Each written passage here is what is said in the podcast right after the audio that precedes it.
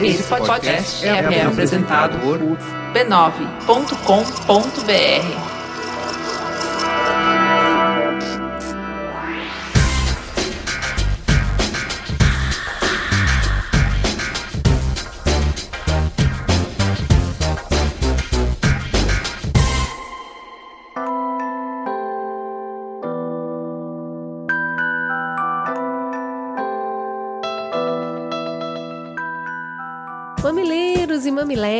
tudo bem com vocês? Eu sou a Cris Partes e do meu lado a sempre trabalhada na polêmica, Juva Lauer. Gostaram do nosso retorno? A gente gostou bastante do programa passado, o debate foi bastante enriquecedor. Outra coisa que nos deixou muito felizes essa semana foi o retorno interessado de vocês sobre a newsletter. Teve gente mandando e-mail berrando: cadê, cadê link? Calma, gente. Essa semana que começa a valer a brincadeira. Para quem não sabe do que a gente tá falando, o Mamilos agora está presente no Padrim. Sim, você pode usar seu cartão nacional e se não tem cartão, pode até usar boleto para contribuir. Você doa R$ 9,90 por mês e além de doador, passa a ser assinante do Mamilos. É isso mesmo. A gente tem um novo canal de conteúdo, o Mamilos News, nossa newsletter semanal que reúne o que lemos de mais interessante na semana e um pouco do nosso olhar sobre esses assuntos. Nossa meta é chegar a 3.500 assinantes e conseguir ter mais tempo para o Mamilos. Inclusive, Batendo a meta, o que a gente faz, Cris? Sim, lançamos um novo podcast com uma outra temática. Você vai receber quatro newsletters por mês, o que significa menos de R$ 2,50 por newsletter. Valor de uma pipoca. A cada 500 novos assinantes, nós ainda vamos sortear um brinde surpresa para quem já aderiu à campanha. E aí,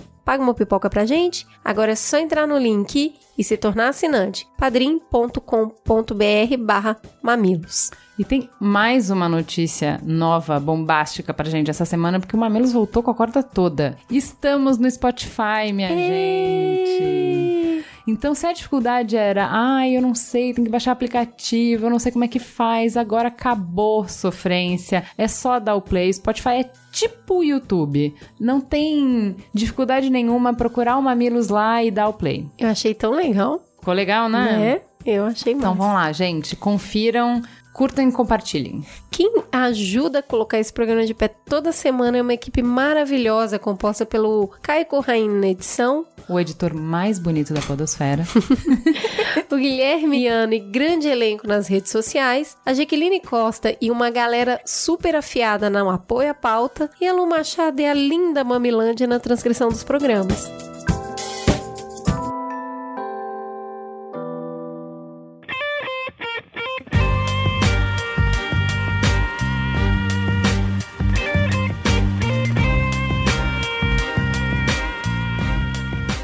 Agora, nessa semana, nós vamos falar de distritão, fundo partidário, de onde surgiu, como foi provado, que confusão é essa. Mas antes de entrar de cabeça nesse assunto, vamos ouvir um pouquinho do que, que o pessoal falou da semana passada. No Twitter você pode nos seguir no mamilospod. E o Tércio falou, excelente reflexão, que na verdade só vale se vocês não estão atrás de ter razão, mais informação do Mamilos sobre Venezuela. Ana Rosa Lima disse: muito bom episódio sobre Venezuela, mostrando um pouco do quão complexa é a situação. Vamos só lembrar que o passado da América Latina mostra que o monstro malvado não está só na nossa imaginação e que a democracia não é tudo, Vide Singapura, que eu espero que essa fala não assuste. Precisamos de mais parâmetros para pensar um país. O Heitor disse: Gente, parabéns pelo podcast. Acho que consegui trazer os dois pontos de cada lado e mostrou quão complexa a questão da Venezuela é. Você também pode comentar sobre o Mamilos no site mamilos.b9.com.br. A Ruth disse: Falar de democracia do outro país e meter o dedo sem olhar o próprio rabo. O Brasil está em uma situação democrática bem pior. Mesmo que muitas ações estejam protegidas por uma legalidade, capitalista forja uma democracia. Para você que é de classe média, com certeza deve achar que vivemos em uma democracia. Agora, quando eu não tenho direito de ir e vir porque eu não tenho dinheiro para um ônibus, isso não é democracia e não vai ser. E pelo e-mail mamilos@b9.com.br, a gente recebeu vários e-mails, a gente escolheu um que é meio longuinho, mas que tem uma reflexão bem bacana.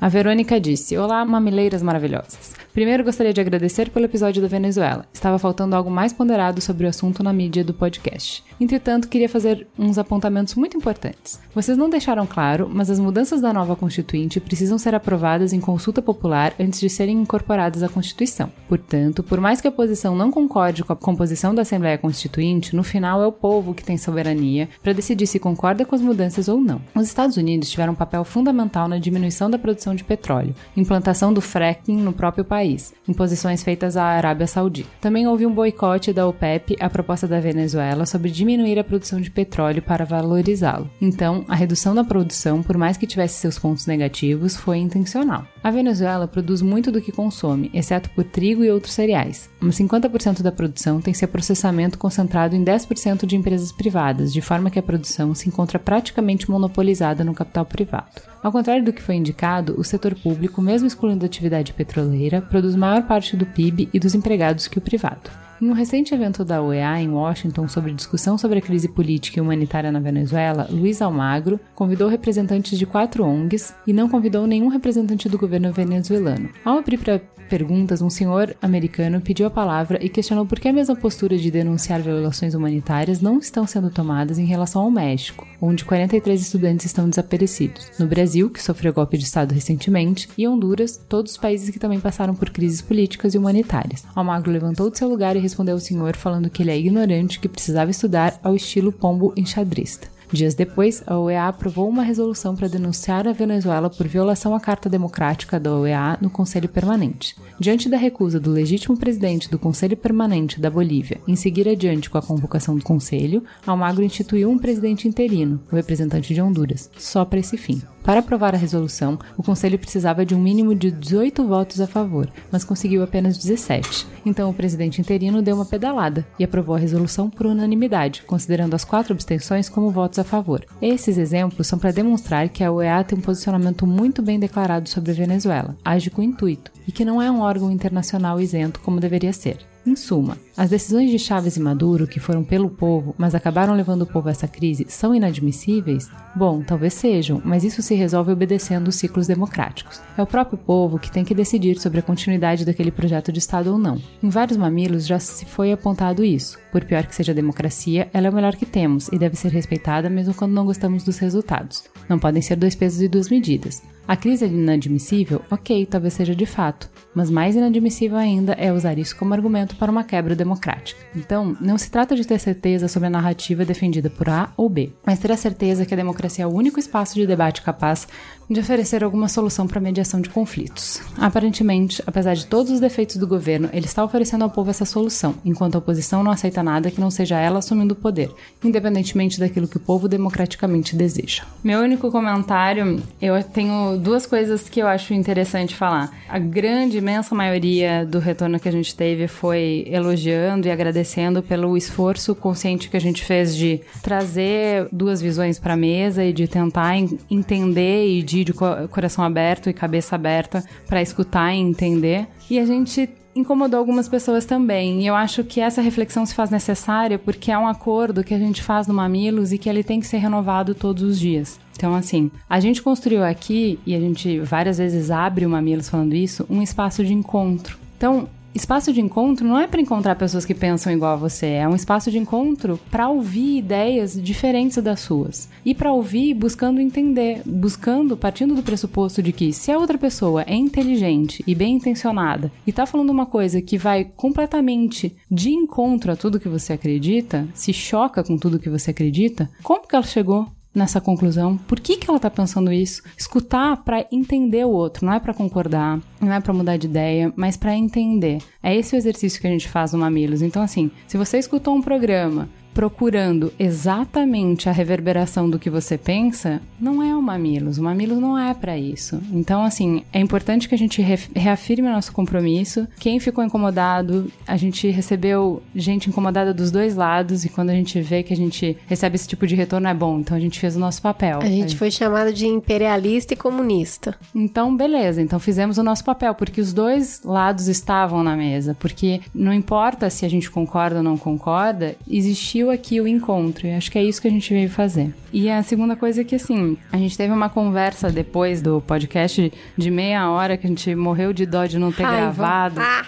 Que foi maravilhosa. E o Charlot, com algumas perguntas e alguns questionamentos, ele foi desconstruindo muita coisa do que eu tinha formado de opinião. E eu fiquei com as perguntas dele ecoando na minha cabeça. Então, assim, eu fiquei a semana inteira refletindo e analisando e voltando atrás e tal. Então, eu acho importante que isso vá pro ar, porque, assim, a gente não pede um exercício para vocês que a gente não faça. A Oh. gente se desconstrói todos os dias. Não é porque eu falei isso no ar que eu continuo pensando isso. Então, é muito legal se vocês, quem tá fazendo maratona e tem uma galera fazendo maratona, percebe o quanto a gente mudou de opinião, de posicionamento, de argumento ao longo do tempo. E é para isso que a gente tá aqui. Não é para ter certezas, mas é para seguir se questionando. Vamos junto nessa jornada.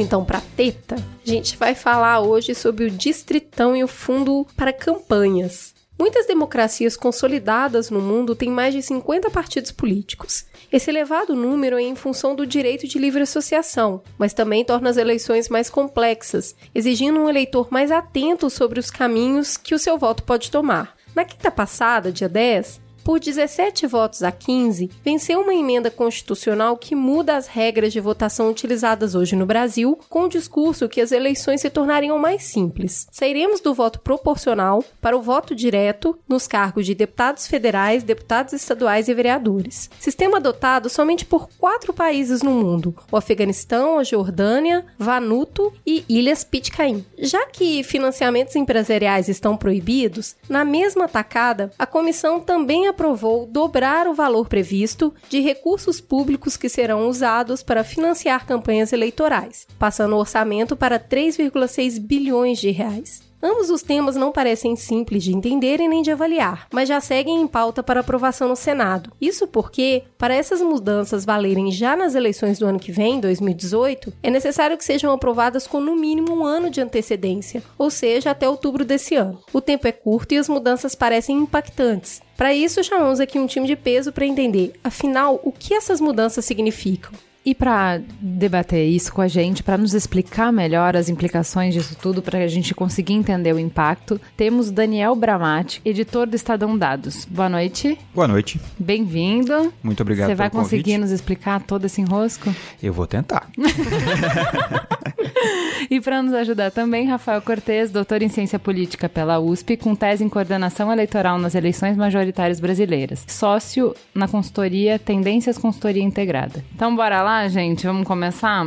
Primeiro, eu acho importante a gente explicar direitinho como é o nosso sistema hoje e quais são as disfunções que ele cria. Porque o que acontece? A gente tem vários mamilos que falam sobre política. Então a gente já teve um mamilos há um tempão atrás que era sobre reforma política. A gente já discutiu o sistema representativo em um monte de programas. E assim, a verdade é que a gente está numa crise de representatividade não só no Brasil. No mundo inteiro, as democracias estão se esforçando com essa questão de o, o eleitor se sentir muito desvinculado do que acontece lá, sentir que não tem poder, sentir que não é representado, sentir que as decisões que são tomadas não passam, não refletem exatamente o que a maioria pensa, o que a maioria gostaria e tal. Então não é um problema só do Brasil. Então, assim, é importante a gente, antes de falar de qual é a proposta, a gente entender qual é o modelo que a gente tem e quais são as críticas que se faz ao modelo que a gente tem. Se eu puder começar, eu acho que a gente tem um, um- um modelo que é muito problemático pelo seguinte: os eleitores acham que eles votam nas pessoas, mas de fato ele está votando primeiro no partido e depois na pessoa. Sempre que um eleitor, digamos que ele escolheu um candidato do PMDB, que tem o número 45111, se ele escreveu lá 45111 na urna, é, perdão, 45 é do PSDB, ele deu um voto para o PSDB, mesmo que o candidato dele não seja eleito. A percepção que as pessoas têm da eleição para deputado é que elas estão votando não no partido e sim na pessoa, a não ser quando elas votam na legenda. De fato, mesmo que o seu voto seja nominal, você está votando no partido. E por que isso? Tem uma certa lógica? Tem uma, uma lógica muito forte. Porque se você votou no João e ele não conseguiu votos suficientes para se eleger, esses votos podem ajudar o José que é do mesmo partido dele, a chegar lá. Teoricamente defende ideias parecidas, Que similares. teoricamente defende certo. ideias similares e eu diria até que nem é tão teoricamente, porque se a gente for analisar o comportamento dos partidos no Congresso, Existe sim uma certa coerência. Óbvio que eles não votam em bloco em todas as questões, que tem divisões dentro dos partidos, mas os partidos costumam é, se posicionar em relação a governos de uma maneira mais ou menos similar. Coesa, né? mais ou menos coesa. Em relação a propostas que dividem a sociedade, vamos botar um, um, assunto polêmico, vamos de aborto, reforma agrária, você vai ver diferenças, blocos, e quando você for olhar, colocar a lu- a lupa nesses blocos, você vai ver que os partidos estão ali representados. Inclusive, ser do mesmo partido não quer dizer que não possa ter dissonância, né? Essa dissonância até ajuda o partido também a crescer e a debater essas questões internas. É, tem partidos que abrem a possibilidade de, de cada um votar segundo sua consciência, como eles dizem, né? Eu acho que a consciência é o que menos vale lá, mas enfim.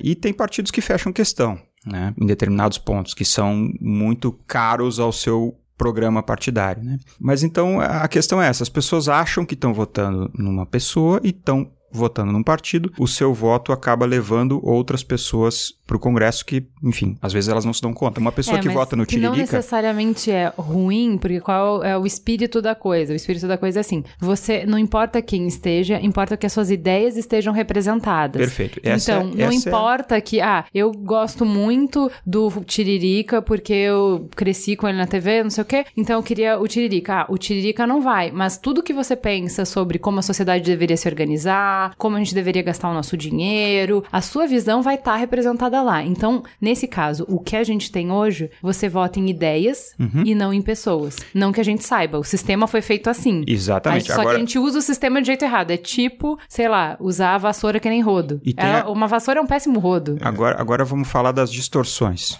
A distorção número um é que os políticos que são quem fazem as regras, eles permitiram que esse voto não conte apenas para o nome e para o partido, mas que conte para a coligação. Então você tá mais do que votar, quando você está votando numa pessoa, mais do que votar no partido daquela pessoa, você está votando em todos os partidos que integram a coligação daquele sujeito. No mundo ideal, você teria coligações de partidos parecidos. No Brasil isso não acontece. No Brasil as coligações são feitas em torno de interesses, muitos deles escusos, e principalmente as coligações para as eleições de deputado, elas são feitas em função do tempo de TV que vai ser dado ao candidato a governador ou a presidente.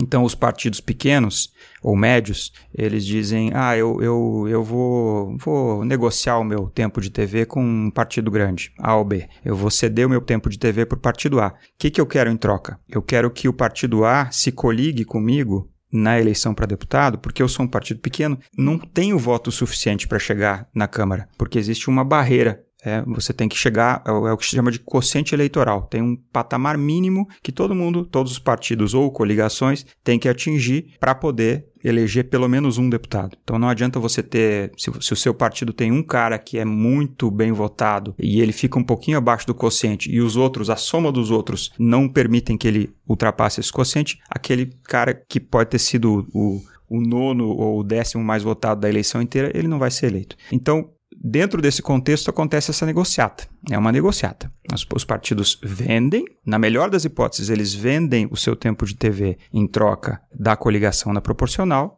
e na pior, eles vendem por dinheiro. A gente viu nas delações agora da Operação Lava Jato que, que isso ficou evidente que existe literalmente venda de, de tempo de TV. Deixa eu só aproveitar, Daniel, um gancho que acho que é importante. É, até e vou me permitir dar um passo atrás em relação à questão, para a gente avaliar o sistema atual e depois fazer esse ponto com a conexão do sistema para a Câmara, né, para as eleições legislativas e para as majoritárias, que é onde eu acho que está o grande embrólio do sistema partidário brasileiro. Né?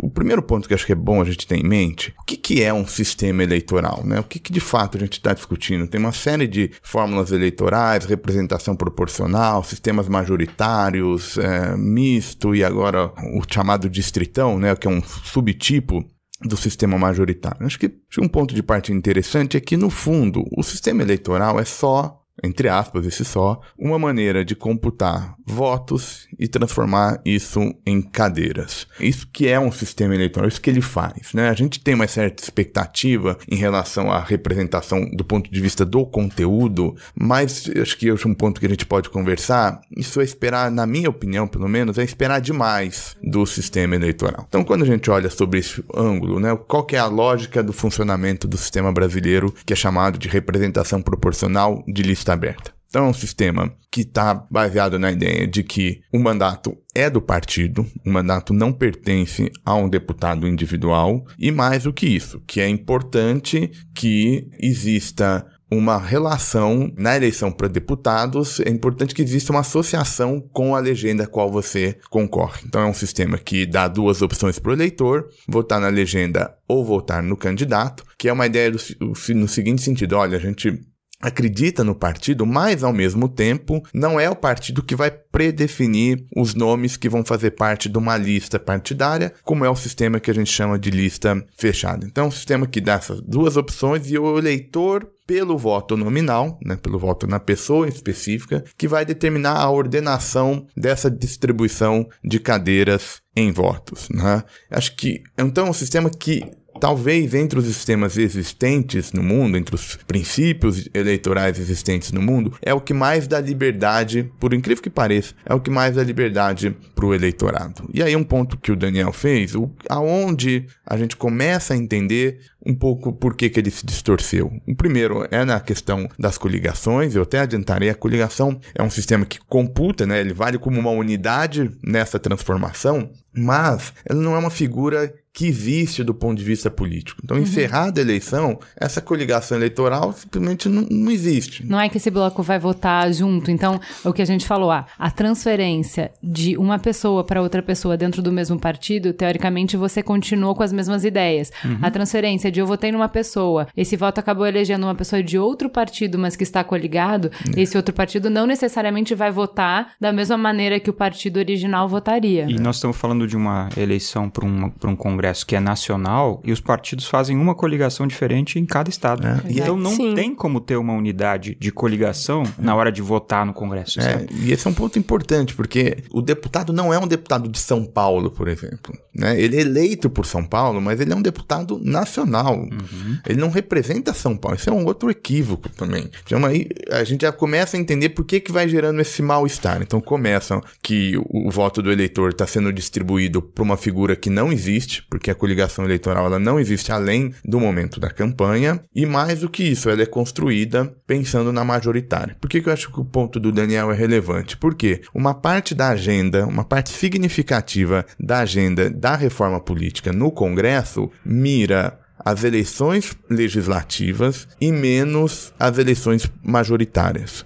Né? Na minha opinião, a gente deveria mirar mais a eleição majoritária. Para mim, é o centro do sistema político, né, onde, digamos assim, tem muitos objetivos, partidos cada um quer uma coisa, mas se organizam com uma certa hierarquia. E essa hierarquia começa nas eleições majoritárias, por isso que eu acho que a gente deveria dar esse foco. As eleições majoritárias, elas elegem quais cargos? Elas elegem os cargos executivos, então prefeito, governador e presidente, e a eleição para o Senado, né, que é uma eleição que o, o tem mais voto ganha. E agora é a grande novidade, que provavelmente a gente vai conversar bastante hoje, que é o distritão, que é trazer esse princípio majoritário, ou seja, quem tem mais voto ganha, só que para distritos com vários deputados, que elegem vários deputados. Peraí, antes da gente entrar nisso, eu queria só, porque a gente falou de um aspecto que é uma distorção, que é a questão da coligação. Tem outros dois aspectos que eu acho importante a gente falar, que é a questão de ser caro, né? Esse sistema que a gente adotou, ele é extremamente caro. Aqui na eleição de 2016, elas custaram para os cofres públicos 650 milhões de reais. Isso é custo para realizar a eleição, não é custo de campanha.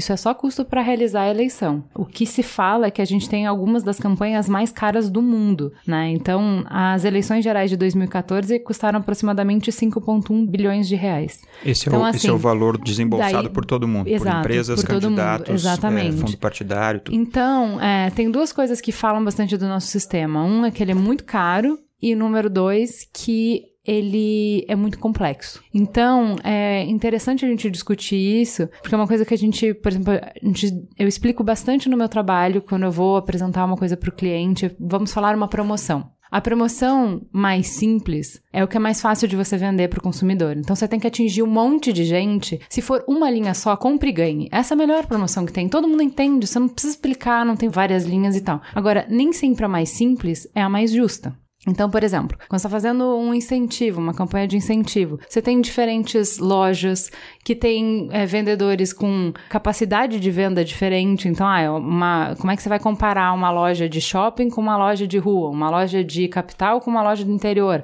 Tem uma série de distorções. Então você pode fazer um incentivo que tenta compensar essas distorções para todo mundo ter uma chance similar, ou você pode fazer um incentivo simples. Quem vender mais vai ganhar. Quem tiver então, mais voto vai levar. Exato. Então a questão é que isso a gente é uma escolha consciente que você tem que fazer. Para ter uma coisa, você abre mão de outra. Então, isso que eu acho é, importante. Existe um motivo para o nosso sistema hoje ser tão complexo. Você não consegue explicar em uma linha. Não existe isso, tipo, olha, o mais votado ganha. Não é assim. É, você tem que explicar coeficiente eleitoral, você tem que explicar que o voto é do partido, você tem que explicar uma série de coisas. Então, ele é complexo. Só que ele tem um motivo para ser complexo. Ele tenta ser mais justo. Ele tenta contrabalançar distorções, certo? É, eu acho que tem um, você tem um bom ponto. Acho que o primeiro ponto é que, assim, qualquer sistema vai ter uma falha. Exato. Então, independente de onde for parar isso, né, vai ter, vai ter uma falha. Eu acho que só o ponto dela ser cara, eu acho que é importante, ele não é um atributo necessário do sistema. Né? Então, a gente bem, não, a política vai ficando cada vez mais cara, mas será que esse preço, entre aspas, esse custo, tem sido alto porque por, do ponto de vista, digamos, organizacional, assim, de olha, é um custo que se não, se não tivesse montante, não sai campanha, ou gerou um incentivo para que esses preços forem subindo de forma escandalosa, para usar um termo não, não formal. que aí eu acho que tem a ver um pouco com essa correlação dos incentivos que o Daniel tocou em relação ao Lava Jato, que é os deputados e os políticos, sobretudo os cargos majoritários, foram percebendo que a competição foi ficando acirrada, a estrutura foi ficando mais caro, e aí eles perceberam, ó, precisamos arrumar esse dinheiro. E esse dinheiro vem da onde? Do financiamento privado. As empresas, por outro lado, ninguém é santo, né? Ninguém faz doação pro local. E, e quando eu disse, não é necessariamente um pecado, mas você tá querendo fazer lobby, você tá querendo influenciar a política pública. Na melhor das hipóteses. Na melhor das hipóteses. né? Mas a gente não pode partir né, de, um, de um a priori de que é necessariamente, ó, Sim. eu tô... E, e isso fez com que esses valores foram ficando cada vez mais elevados, assim, porque as empresas perceberam que os deputados poderiam individualmente ou na coletividade, o partido, gerar muito retorno em termos de influenciar a política pública, seja um financiamento, seja, enfim, uma medida provisória, mas não é necessariamente uma decorrência natural do sistema proporcional. Acho que esse é um ponto. A gente tem que olhar para alguma outra coisa de por que, que essas campanhas ficaram tão caras. Porque, na minha opinião, não é algo que é dado do sistema proporcional. É, eu acho que um elemento que favoreceria o fato das campanhas serem caras é que você tem que teoricamente conseguir voto no estado inteiro. Exato. Então você tem que fazer, mas isso é na teoria, porque na prática os deputados têm o seu reduto e quase todos eles são eleitos com base em uma votação regional muito forte. Então não é tão simples atribuir o fator preço da campanha ao fato de que os colégios eleitorais são geograficamente muito grandes. E Acho a gente tem que levar. Isso é polêmico. A gente tem que levar em consideração que se formou um mercado muito grande em volta de fazer as campanhas, né? Tem pessoas que trabalham só de dois em dois anos e empresas inteiras que prestam esse tipo de serviço. O que eu percebo empiricamente é que quanto mais a política se torna um fator de desagrado, mais as pessoas cobram para trabalhar com ela. E é uma relação custo-benefício. Você sabe que qualquer um aqui que é prestador de serviço, se você sabe que você não quer muito fazer aquilo e que aquilo vai te dar muito trabalho, você cobra um preço para isso. E aí eu tô falando de, desde gráfica, produtora, assessores, todo esse mercado ficou extremamente inflacionado também. Não, e tem o custo do risco. Se perder a campanha, tem muito candidato que não paga. Exato. É, então, assim, está embutido no custo, por então, isso que é então, mais caro. E aí, paradoxalmente, eu, uma dinâmica que foi do mercado, enfim, do mercado em torno, eu concordo, aliás, eu concordo, acho esse ponto é super relevante, porque esse dinheiro, o grosso desse dinheiro, está sendo canalizado para marketing político. Agora, não tem uma razão per se das campanhas necessariamente ficarem essas produções cinematográficas. Isso não, não, é, do, não é do sistema. Eu... Isso é porque foi gerando um mercado, e aí quando a oferta tem demanda, o mercado... E porque funcionou, né? Os, os, os marqueteiros é, Ganharam con eleições. conseguiram ganhar eleições de candidatos que não tinham uma menor, né? Conseguiram, vamos pensar, o, conseguiram tornar o Maluf palatável em São Paulo, conseguiram eleger o Pita, o, o, o João é um, Santana. É um bom... próprio Collor teve uma campanha que na época foi caríssima, né?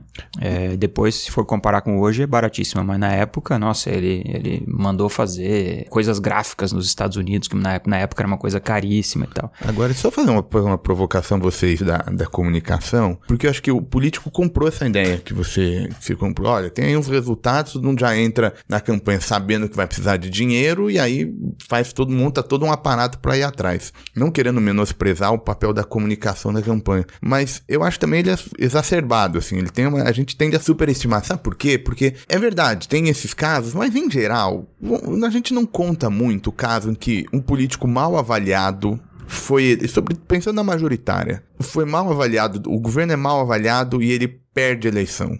Governos bem avaliados tendem a ganhar a eleição, né? Por isso que eu acho que não que o marketing é importante, mas ele, eu acho que ele também não é assim uma varinha de condão no seguinte sentido, você faz uma administração péssima e gasta dinheiro que você está eleito, né? Então, mas acho que pegou e aí o resultado dessas campanhas ficaram inflacionadas. De fato, não, não basta para ganhar, mas é um fato que todas as administrações, as prefeituras, os governos, durante as campanhas, elas tendem a, a ter aumento de, de avaliação positiva porque a, o marketing, o despejo daquela enxurrada de, de propaganda tem efeito. Então, se você olhar os, os, os gráficos do Ibope, por exemplo, dos, dos, governos, das prefeituras, durante as campanhas eleitorais, mesmo os prefeitos e governadores que estão lá embaixo, eles dão uma boa melhorada durante as campanhas. Às vezes não é o, o suficiente para se reeleger e claro que o marketing não faz milagre, mas é tem o seu peso. Tem um impacto grande, né? Tem o seu peso. Bom, mas já entendendo as distorções, como é que a gente está tentando resolver isso? Quais são as propostas e o que, que foi aprovado? Por enquanto, a gente está hoje, né, nesse momento em que a gente está fazendo essa, essa discussão, existe um impasse porque tem uma pressão muito forte de um grupo na Câmara dos Deputados pela aprovação desse distritão. Porém, esse grupo não tem os votos suficientes para fazer isso virar a regra, né? O distritão, você falou da questão da simplificação. De fato, poderíamos pensar que é um sistema mais simples. O mais votado ganha. Mas aí, eu, por exemplo, eu começaria a fazer o seguinte cálculo. Putz, eu acho aquele candidato um cara muito legal, gostaria que ele fosse eleito. Mas ele já está já, já tá disparado, é um cara que, que já tem voto. Então eu vou votar num cara que eu acho que tá, também é legal, não tão legal quanto aquele primeiro, mas que tem mais dificuldades para se eleger. As pessoas vão ter que começar a fazer esse cálculo. Porque no distritão, o seu voto, se você não votou no sujeito que está na frente, o seu voto morreu. Seu voto, é seu voto, seu né? voto é, é desperdiçado. É, seu voto é como numa eleição para governador, se você votou no sujeito que perdeu, o seu voto não contou. Hoje, numa eleição para deputado, seu voto pode contar mesmo que o seu deputado não seja eleito. Sem contar um ponto né, no cálculo que os partidos e os políticos vão fazer no distritão. Porque hoje o sistema, qual que é o incentivo do sistema? Todo mundo entra. Quantos candidatos você conseguir lançar? Pela legislação eleitoral, um partido pode lançar uma vez e meia o número de deputados eleitos naquele distrito. Então, São Paulo, por exemplo, então 70, uma vez e meio 70. Se for coligado, se tiver em coligação, pode lançar duas vezes, seria então a coligação. 140. Cada coligação lança 140 candidatos. E aí é um um cálculo. Pandemônio, né? É, e, é muita gente. É muita gente. Acho que isso é que ajuda a essa confusão. Fica difícil para o indivíduo entender e receber essa mensagem eleitoral, né? Então, você pega a campanha para deputado e vereador, cada, o cara fala o quê? 30 segundos? Nem isso. Nem isso. Às vezes nem isso. Às vezes nem isso. Então, Sim. como é que você vai fazer essa avaliação? Não há diferenciação possível, né? É. Ao mesmo tempo, se você fechar a porta para um número elevado de candidaturas, dificulta renovar o sistema. Então, é, sempre tem esse Porque Depende, você sempre né? vai deixar entrar aqueles que você julga que tem mais chance, mas como pode entrar muita gente, entra os que tem menos chance também. Se a Não, gente limitar esse número, a aposta é maior em quem tem mais chance. não, e o problema também é que os partidos eles não são democráticos, né? Dentro do partido, as decisões não são democráticas. Então, por exemplo, é o partido que determina quem que vai sair candidato. Se o partido determinasse hoje nas estruturas que os partidos têm, então, por exemplo, ah, agora não pode mais botar 200, 140, agora só pode colocar 20 deputados podem é, concorrer. Eles vão determinar, é o próprio partido, a comissão do partido que determina. Não vai para uma eleição interna do partido. É, e o né? que- o que- Exatamente. Isso dificulta muito, porque se a gente tivesse partidos que fossem mais democráticos, então tudo bem, eu sou novo, comecei agora, mas aí eu vou fazer uma campanha só ali, dentro do meu partido, convencendo aquelas pessoas, mostrando uma plataforma, mostrando por que que eu tenho chance de ganhar, vou mostrar o apoio que eu já tô conseguindo pelas minhas redes. Trazer partido, pro partido.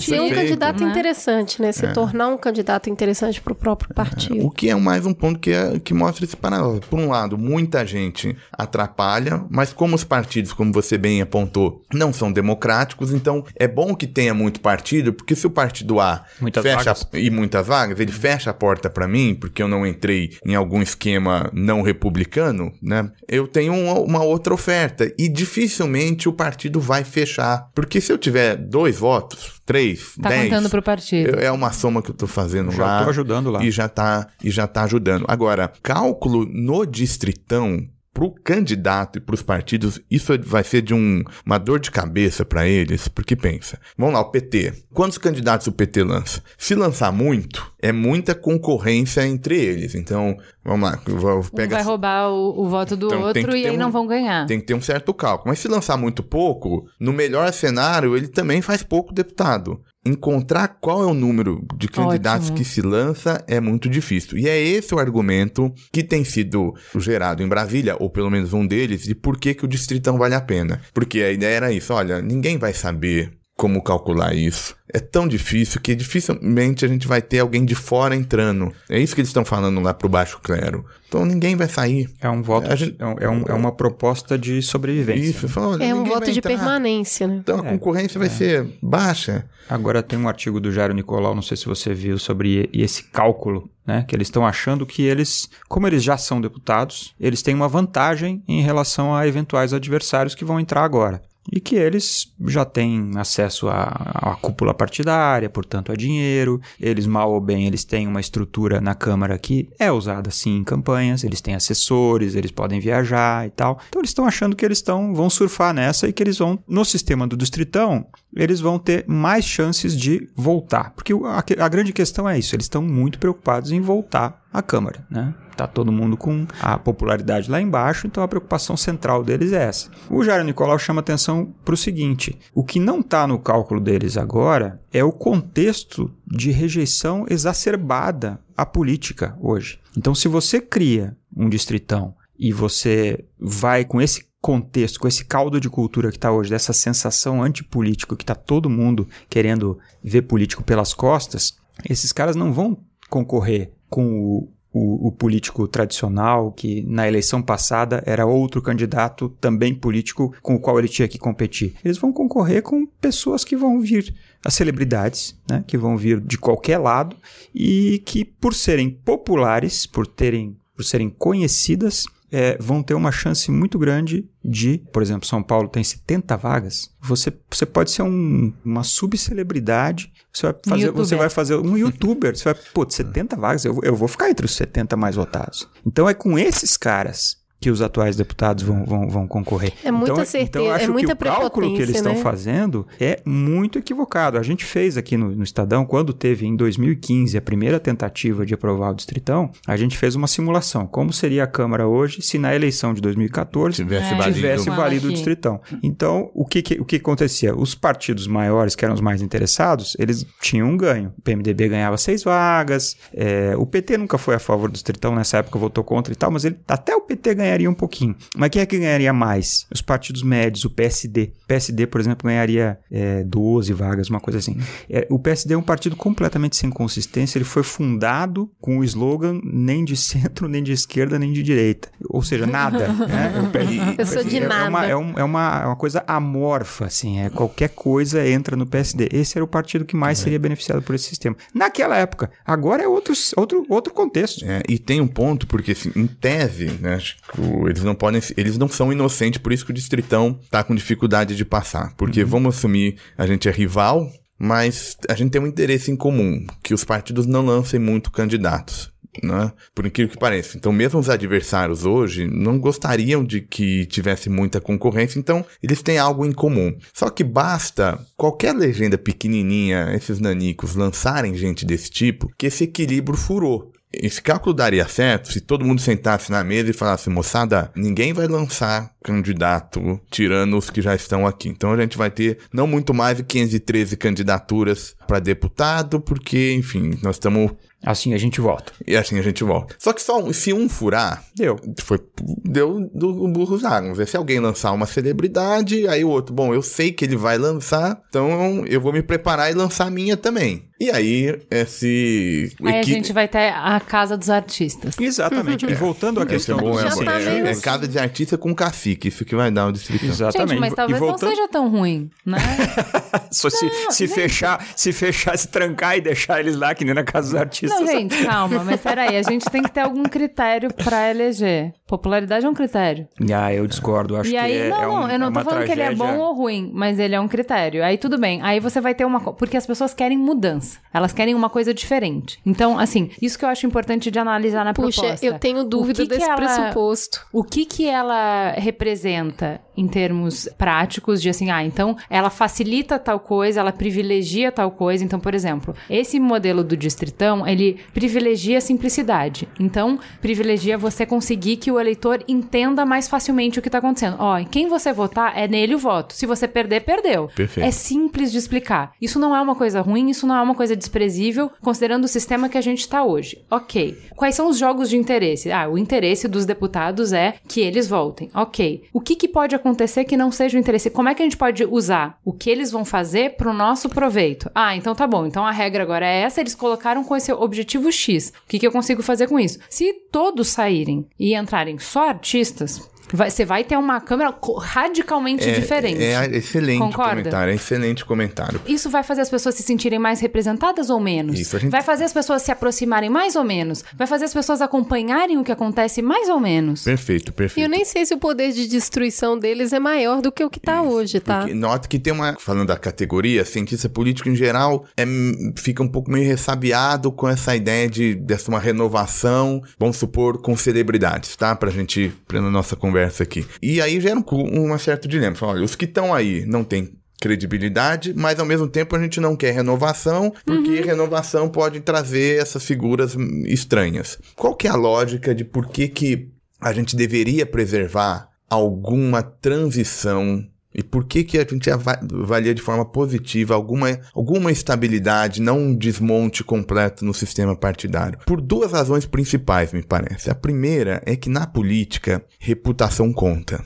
Político é um acordo, que é, é uma ação em que a todo momento contratos são estabelecidos. Olha, me apoia nisso que eu te apoio naquilo, voto assim, voto assado. Só que com um detalhe, não existe uma terceira parte para cumprir esse acordo no futuro. Então não tem um árbitro para cumprir esse acordo. Então, a todo momento a gente tem uma incerteza sobre se cada pequeno acordo vai ser cumprido no futuro. Por que, que, a reputação é importante? Porque se eu, eu você, a gente aqui já se conhece, a gente sabe mais ou menos como qualquer um vai se comportar. Então eu chego pro Daniel e falo, Daniel, vamos votar um aumento no Bolsa Família amanhã. Eu sei que vai, a sua base eventualmente não quer, mas explico para ele. Aí o Daniel fala, voto.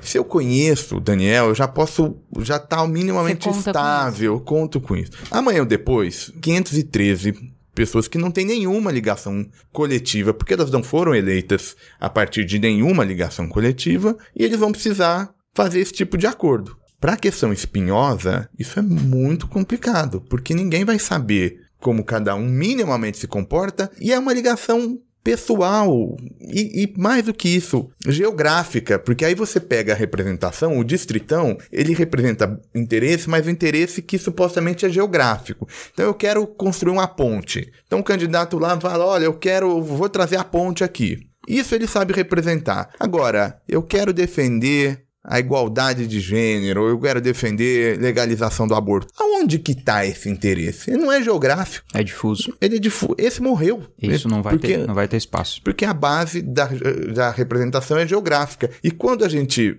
lembra daquela do certo do coronelismo, da política do coronel, é quando a política era geográfica, porque aí o coronel vai lá, sabe se o serviço foi feito, ele sabe quem votou, você sabe quem que é o coronel, porque você está localizando. Então, é verdade, tem alguns ganhos em termos de simplificação, mas não é qualquer interesse que vai ser representado e sempre vai ter a questão reputacional. A gente fala da, da simplicidade do distritão. Eu, eu acho que isso é muito questionável. Primeiro, um sistema, se houver educação do eleitor, o sistema pode até ter um certo grau de complexidade e ele vai lá e vota. Quer dizer, não é de graça, não é, não é à toa que só quatro países uhum. adotam esse tal de distritão, sendo que dois são Um tem 56 habitantes, tá? São, são, são é, é, uma eu, ilha. Eu, eu, menos do que um condomínio. Que tem 56 eu li, li que, habitantes. Eu li que são 12 pessoas do sexo masculino e oito estão sendo investigadas por crimes sexuais. Pitcairn, um esse é um lugar uhum. muito pitoresco, né? e o Afeganistão, né? O que, que, a gente pode pensar? É o país dos clãs, né? os senhores da guerra. Quer dizer, todo o país, ele, ele, ele não tem unidade nacional, ele é todo fragmentado em torno de líderes regionais. Eu fico me perguntando se o, tinha que ser simples sabe? Porque um país com 210 milhões de habitantes, tanta desigualdade, com tantas questões diferentes para serem resolvidas, não existe simplicidade nisso. O Eu acho que sistema, tentar simplificar. As pessoas estão acostumadas tentar a votar simplificar é tentar minimizar. Mas Falar, não, vou tornar mais jeito, fácil. O nosso jeito poderia ser assim, ó. Fica assim, só que agora não pode mais. O seu voto vai valer. Se você votou no, no José, vai valer para o José e para o partido dele. Não vai poder mais valer para outro partido. É, eu acho que o que a, a é. Juliana tocou em relação à simplicidade é de fato assim: custa para o eleitor hoje. Com o que o eleitor faz? Ele vota mas ele não sabe dizer, ao menos que se o deputado foi eleito, ele não sabe dizer para onde o voto dele foi. Porque tudo bem, ele sabe que ajudou, potencialmente ajudou o partido, mas ele não sabe que candidato entrou e o ponto que o Daniel tocou, na coligação. Então aí muito menos. Aí é. Então aí depois, como é que ele vai cobrar? Então tudo bem, a gente, o, no sistema ele votou, foi eleito, tem quatro anos aí para o exercício do mandato. O que que o sujeito faz nesses quatro anos? Se ele quiser ajuda a controlar o representante ou de uma maneira monitorar o andamento dos trabalhos do Congresso. Sendo assim bem transparente, ele não faz nada. Ele não faz. A gente não tem um sistema que funciona desse jeito. O eleitor não tem no sistema brasileiro condição de monitorar o comportamento do deputado dele. E de pressionar, de. de ele, ele, tem que fazer uma pressão difusa, independente se ele votou ou não.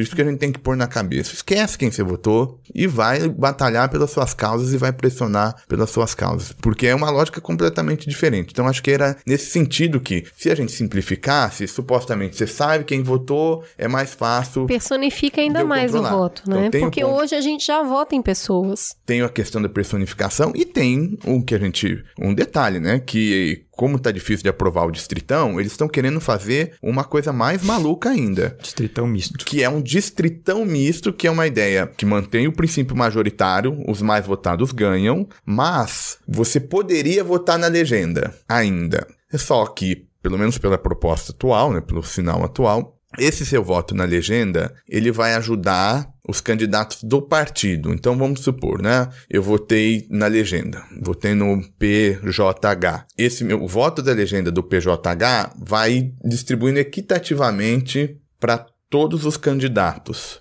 do PJH. Do PJH. Então, o que, que acontece hoje? Então, você mantém os 70 mais votados aqui em São Paulo entrariam, só que alguns podem ganhar plus a mais, para usar um pleonasmo, fruto do voto da legenda. Então, a gente empatou, eu e o Daniel tivemos 50 mil votos, só que o meu partido me deu 10, porque tive voto de legenda. Então, eu passei a ter 50 mil e 10 votos, Aí eu tive mais votos que o Daniel, eu entrei. Então, que é na prática para ver se o PT topa entrar no distritão. não, não, é, não, esse é o na problema, né? É. E, e, mais uma outra coisa que eu tô lembrando aqui. Pelo desenho da proposta, o distritão vale só para 2018. Exatamente. É um e depois volta o distrital misto a partir de 2022, que a gente pode conversar com eles sobre ele se der tempo. Mas olha que curioso, então um sistema tão importante, ele só está sendo pensado para uma eleição? É casuístico. É porque, é porque é indefensável no longo prazo, né? Assim, tipo, ah não, a gente quer chegar no distrital misto, mas então a gente vamos fazer um, um, um modelo de, de transição como se fosse necessário isso, mas na verdade é só porque tá para defender interesses. É muito casuísmo. É, vamos a gente buscou para colocar para vocês é, uma opinião contra e uma a favor do distritão e não foi possível. no momento, senhora. Guarde na linha. Não trabalhamos com. A gente ligou pro Temer, ele não nos atendeu, né? Então. Na verdade, a gente tentou contato com as 17 pessoas que votaram a favor, mas não conseguimos falar com nenhuma delas. Porque eu acredito que são só elas que são a favor, porque também não tem acredito. ninguém. Não, tem os assessores delas também ah, que tá. são e sabem explicar. Em 2015, só para fazer um comentário. Nós do Estadão tivemos o mesmo problema, porque a gente tem lá uma, uma regra que quando a gente toca num assunto polêmico, o ideal é colocar duas opiniões. Que Chama jornalismo isso, né? É bonito. É, é... é que não estão muito em prática, o menino de jornalismo tão combalido. Eu acho válido. Agora, de... dependendo do assunto, né, nazismo, eu não vou procurar alguém a favor. Desculpa. É, isso é, é um outro programa, é, mas a gente vai fazer. É. A gente vai fazer. Eu acho que o Distritão, na, é, no mundo da política, nisso. ele está para o nazismo, claro, né? Vamos deixar. Né, não estou dizendo que o distritão ele, elimina as, as, as, minorias. mas ele é tão fora Fala da regra. do terraplanismo, compara só para tirar. vamos, vamos, deixar o terraplanismo. Só para tirar perfeito. o. Não vou, não é? Né? Você, você, vai, você vai é. falar do, do, do, dos planetas e tal, você não vai procurar alguém que vai dizer que a Terra é chata para colocar aqui meia página. Mas nesse caso do distritão, vamos atrás. Vamos tentar achar alguém que defenda. A gente, no mundo da ciência política, a gente não achou. E a gente achou o assessor do Michel Temer, que era o cara que estava bancando esse modelo na época, que era o Gaudense Torquato. Era o, o, único cara que topou escrever um artigo pequenininho para a gente a favor do Distritão. E os argumentos sinceramente, não são nada, nada convincentes, pelo menos na minha opinião. Eu que bom, chamar... eu tô mais aliviada. Você tá também? Ju? Também. Então, para deixar vocês alegres e felizes, que a gente sabe que a gente gosta, né? Já que a gente tá falando de um assunto tão árido, a gente vai chamar uma das vozes mais amadas do Mamilos, Arthur Scatolini. Salve mamileiros, salve mamiletes, aqui quem fala é Arthur e eu queria dar uma palavrinha a respeito do chamado distritão. Essa ideia é uma ideia que absolutamente não desce, por uma questão muito simples. Ela tenta fazer caber um quadrado dentro de um círculo e tenta resolver um problema de traição conjugal pela destruição do sofá. Vou tentar dizer por que que essas coisas são desse jeito. O distritão, ele simplesmente pega os deputados, as pessoas, os candidatos mais votados em um estado, né, que seria considerado distrito, por exemplo, e diz: estas pessoas são os deputados do distritão. Isso, de certa forma, assegura uma representatividade relativamente alta para os deputados, mas tem um problema bastante sério. Qual que é?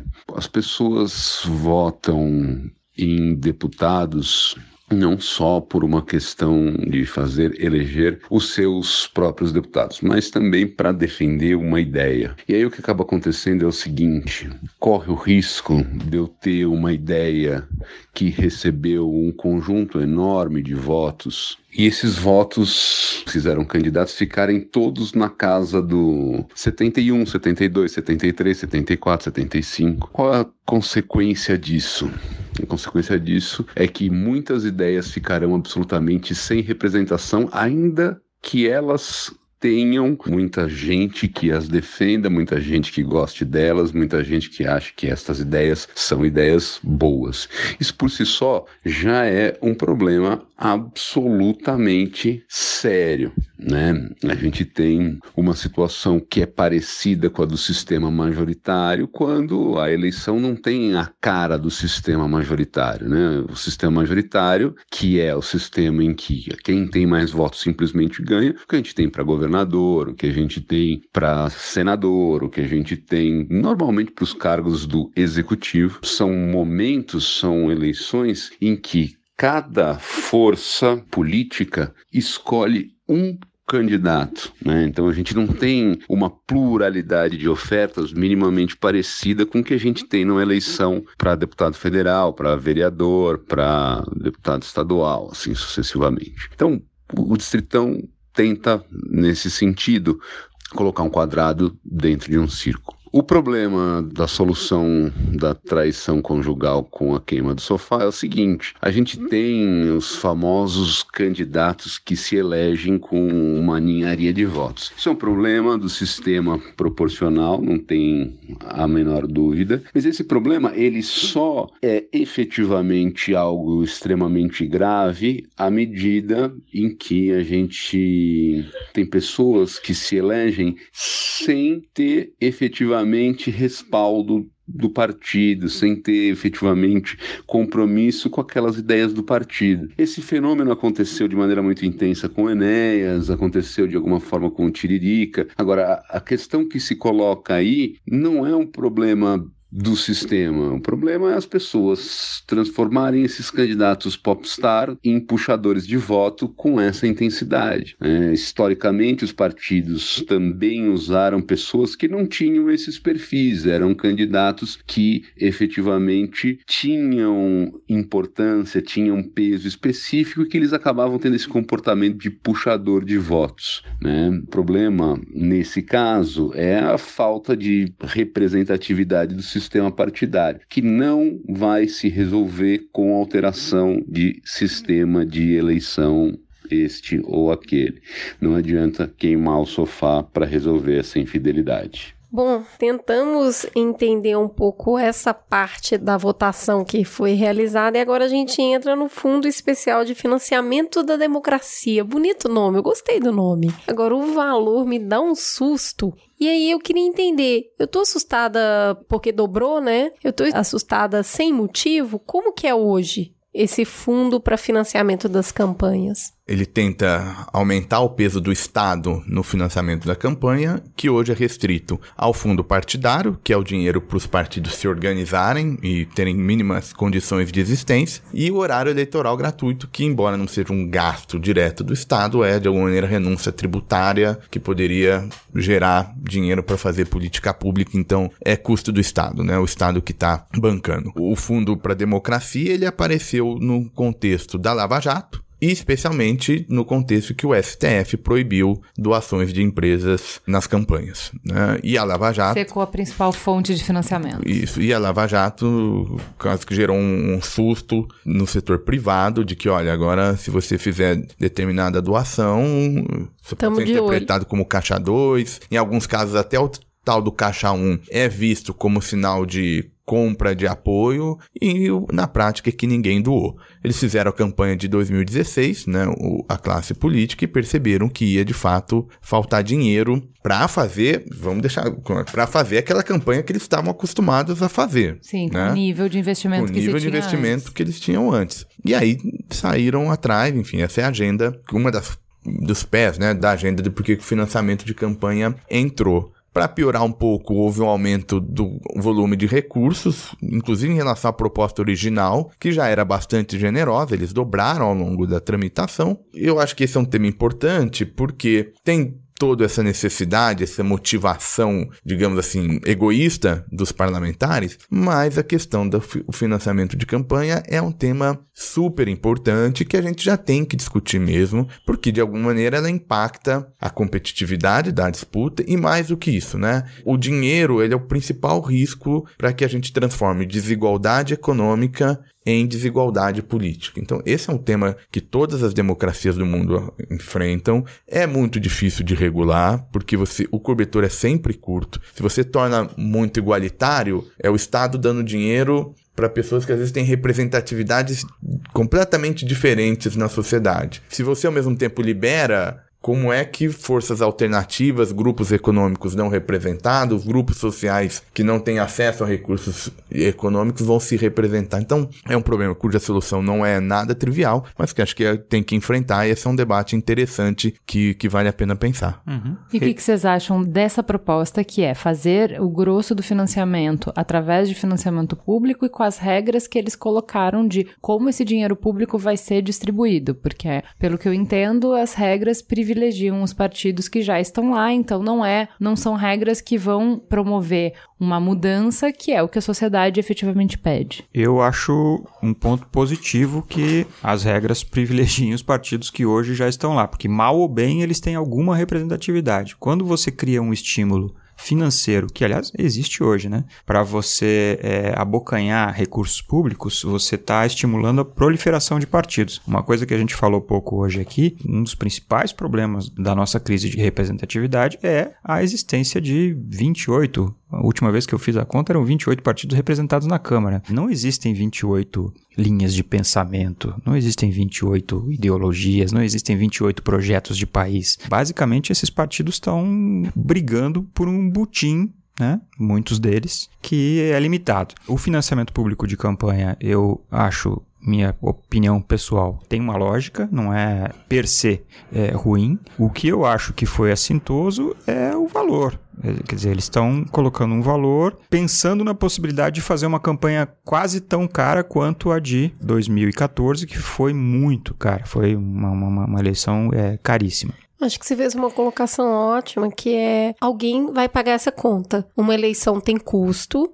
as pessoas precisam viajar, fazer material, fazer todo, todo né, a parafernália necessária, ter assessores, ter comitê para poder serem eleitos. Essa conta precisa ser paga por alguém. A gente fez a escolha dessa conta não ser paga por empresas privadas, porque nós entendemos que existe um processo de corrupção muito forte nisso. Uhum. Se não são mais as empresas privadas, quem paga o público, né? Uhum. Esse, é esse estado, fundo estado, sai da União, esse dinheiro, correto? Então, quer dizer, a gente entendeu que vindo daqui, a gente pelo menos coloca um teto, a gente sabe de onde o dinheiro tá vindo, já não vem mais de mão privada, e aí me parece uma lógica positiva essa. Eu sei de onde o dinheiro vem. A questão que pega aqui são duas realmente não vai ter mais de empresa privada ali por baixo dos panos, a gente sabe que pode acontecer, e o valor ser extremamente alto. É, o valor eu, eu acho que é quase consensual que é muito problemático.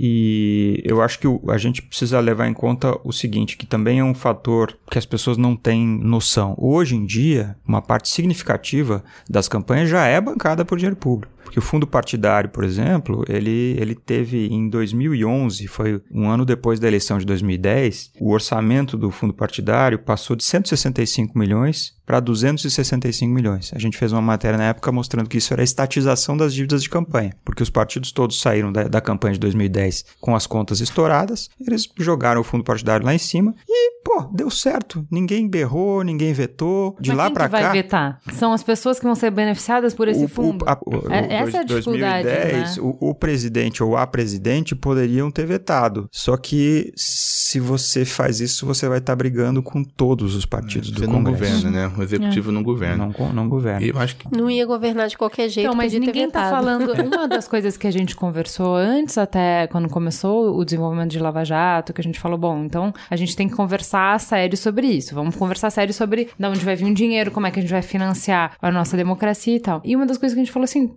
por que não coloca teto entendeu? Teto de gasto. Então, assim, olha, a campanha é, que a gente chegou a discutir isso, ah, então vai colocar teto e, e, o teto vai ser decrescente nos próximos X anos até a gente alcançar um patamar compatível com outros países do mesmo tamanho. É difícil ter um país do tamanho do Brasil, mas enfim, do mesmo tamanho e tal. E colocar assim, ah, ok, metade desse valor é financiamento público e o metade vocês vão ter que conseguir dos eleitores, porque se você não consegue, dinheiro é ideia, dinheiro é voto também. Então, você ser capaz de arrecadar numa campanha de eleitores individuais, também tendo um teto para doação individual, sendo um teto arbitrário de, sei lá, cinco salários mínimos e não proporcional para que justamente evite esse problema que você falou de desigualdade econômica impactar em desigualdade política. Ok, você conseguiu convencer milhares de pessoas a doar para você. A sua campanha tem mais dinheiro porque mais pessoas acreditam em você. Isso, para mim, me parece um jeito mais democrático de você você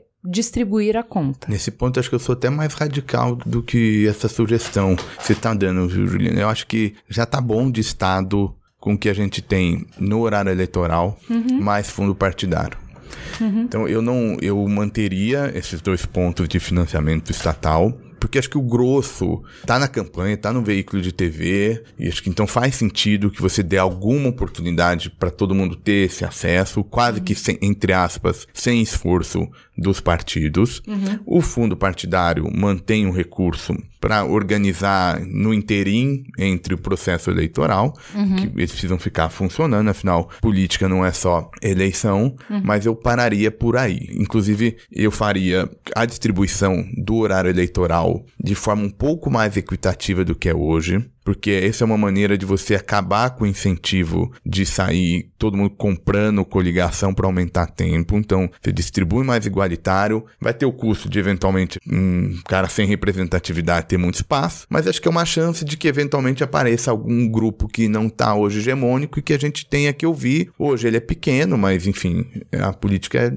é, é dinâmica e acho que vale a pena fazer uma distribuição mais equitativa, até para fazer o seguinte, agora o PT, PSDB, PMDB, eles vão ganhar, se ganharem, porque eles falaram melhor, porque eles se conectaram melhor com a sociedade, porque eles se comportaram melhor. Não porque o outro não pode falar. Porque uhum. é, é, quase que uma injustiça. Eu, eu, assim, pro bem ou pro mal, um candidato pequeno, a gente não sabe no fundo, o que, que ele está falando, porque ele entra segundos, minutos, é muito pouco. Então, mas qual é, onde é que é o nosso choque de realidade? O que você está falando é perfeitamente plausível, racional. O nosso choque de realidade é exatamente o que você estava falando, de que a gente tem partidos demais. Então, assim, a gente não tem 28 visões diferentes. Então, ah, todo mundo vai ganhar igual? Então eu saio desse partido, fundo outro partido e aí imediatamente eu ganhei mais 5 minutos de TV. Então, assim... São os incentivos. Para além de resolver isso, Vamos juntar as duas coisas assim. 28 partidos é demais, considerando que a gente vai dar fundo público. A partir do momento que eu financio, eu tenho o direito de escolher quanto que vai ser. Porque o que, que eu acho? Mais opção não é pior. Eu acho saudável numa democracia que não existam barreiras de entrada. Como o mercado, entra e sai, mas aí com seu dinheiro, queridão não comeu, né? Então aí assim, como que a gente consegue fazer para reduzir esses 28 para ficarem 4 digamos, para que você tenha realmente conteúdo programático, para que as pessoas consigam enxergar propostas e discutir propostas. Como que a gente faz esse caminho? Bom, só a proibição. Que isso é reforma política de fato, porque assim, eu, eu acho engraçado algumas coisas. Então, a gente falou demais que a gente precisava de uma reforma política. Quando tava todo mundo na rua, o sentimento era: nada do que tá aí vale. Eu não quero nada disso, eu quero outra coisa. Outra coisa o quê? Vamos sentar na mesa e discutir. Nem toda precisamos... mudança é para melhor. OK. Então, precisamos precisamos de uma mudança. Qual é a mudança? Para onde que a gente tem que ir para ficar mais perto de um modelo em que a gente se enxergue e que a gente não precisa grandes coisas. A, proibição do, do, da coligação na eleição proporcional já tiraria seis partidos do, da Câmara. Se você colocar uma cláusula de barreira, quer dizer, o seu partido só vai ter representante na Câmara se ele tiver pelo menos 5% do voto nacional. Já tiraria mais um monte. O, qual que é o problema? Se você tivesse feito essa reforma lá atrás, quando o Congresso estava menos fragmentado, as chances de aprovação eram um X. Fazer hoje, as chances de aprovação são muito menores. Por quê? Porque quanto mais fragmentado, mais poder tem os partidos nanicos. periféricos e nanicos. E esses caras barram qualquer possibilidade de discussão de cláusula de barreira, que é sim necessário. Você tem que ter incentivos para reduzir a proliferação. Porque não há presidente que consiga governar tendo que negociar com 28 partidos. Por, por que, que nós temos 38 ministérios? Por que, que teve mensalão? Porque tudo isso está relacionado. Mas eu tá não sei se diminuir o número de partido necessariamente é o que faz com que a gente tenha uma representatividade melhor. Até porque a gente acabou de falar agora há pouco que os partidos não são democráticos. Quanto mais eu diminuo, mais eu centralizo o poder, mais eu tenho o mesmo. Exato. Perfeito. Eu acho que eu ia até fazer perguntar se iam deixar eu fazer o advogado do, do diabo. Sempre pode aqui. É, porque eu acho que tem um pouco da sua linha,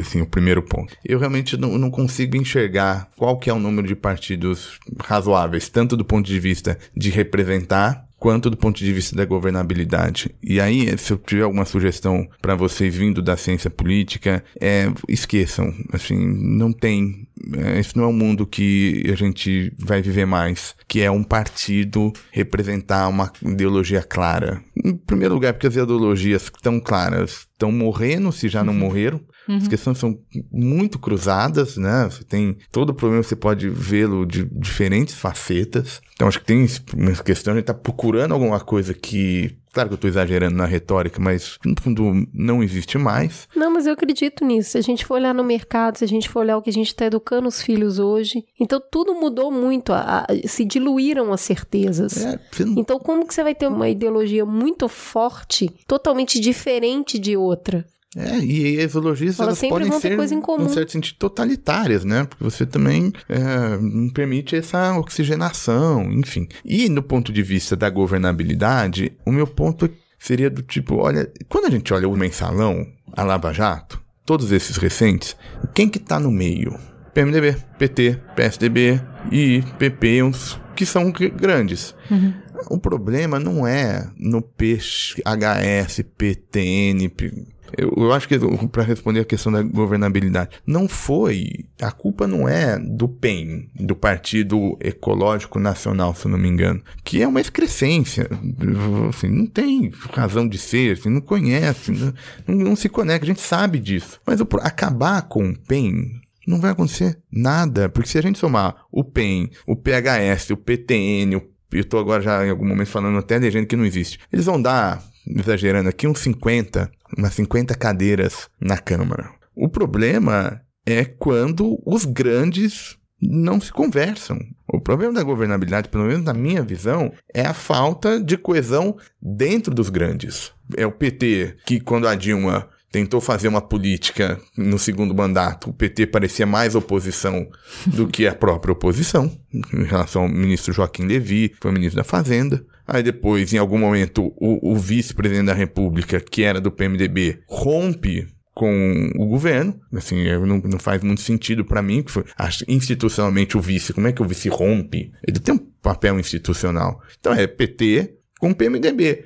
O impeachment, a cassação agora do Temer, né? A possibilidade do Temer ser julgado ou não, não passou pelo PTN, sabe, para esses pequenininhos. Eu acho que estou dizendo que é saudável que eles estejam lá. Estou dizendo assim que como eu não conheço qual é a métrica de um número razoável de partidos, e me parece que o, o, problema empírico mesmo é os grandes, acho que talvez a gente não precise de tanto peso ao número de partidos e, assim, aí a provocação era para é vocês é pensarem um pouco.